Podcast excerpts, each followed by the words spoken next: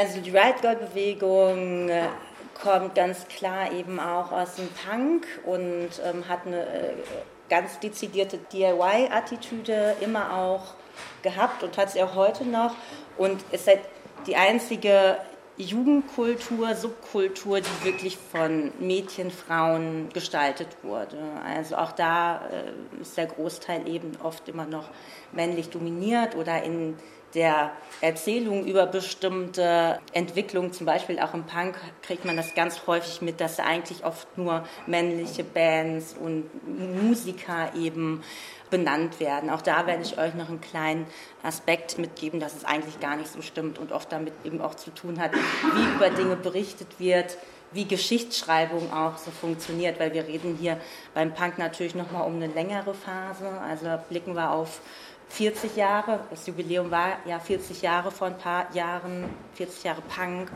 Right Girl Bewegung hat auch schon ein paar Jahre auf dem Buckel. Und was so eine ganz schöne Sache in dieser Woche ist, am Anfang der Woche, am Montag, hatte eine entscheidende Protagonistin der Right Girl Bewegung, Kathleen Henner, ihren 50-jährigen Geburtstag. Was bei der Right Girl Bewegung eben auch ganz wichtig eben war, dass sich jetzt ein Movement verstanden hat, eben auch etwas nicht nur musikalisch etwas sich ausgeprägt hat, sondern eben auch gesellschaftlich da ganz viele Anleihen waren, Dinge anzusprechen und eben auch zu verändern.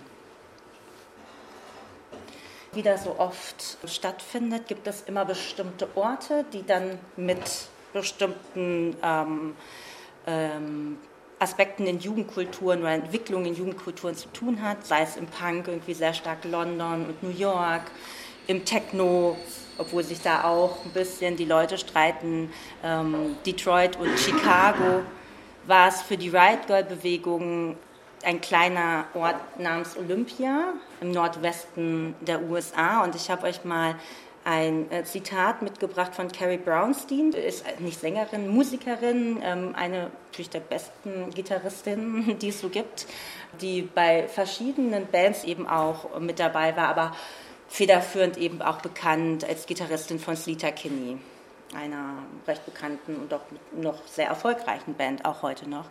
Und die hat vor einigen Jahren ihre, ihre Autobiografie geschrieben, Hunger Makes Me a Modern Girl. Und da rekapituliert sie ihr eigenes Musikerin-Dasein, aber eben natürlich auch so die Verwicklung eben in die Right Girl-Bewegung. Und sie spricht halt von Olympia.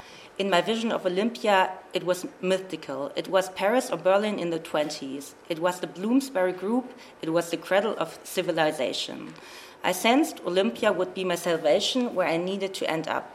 It was also tiny. I assumed that every denizen of that town was a young punk walking around with a bag of seven inch singles and a fanzine and in a band.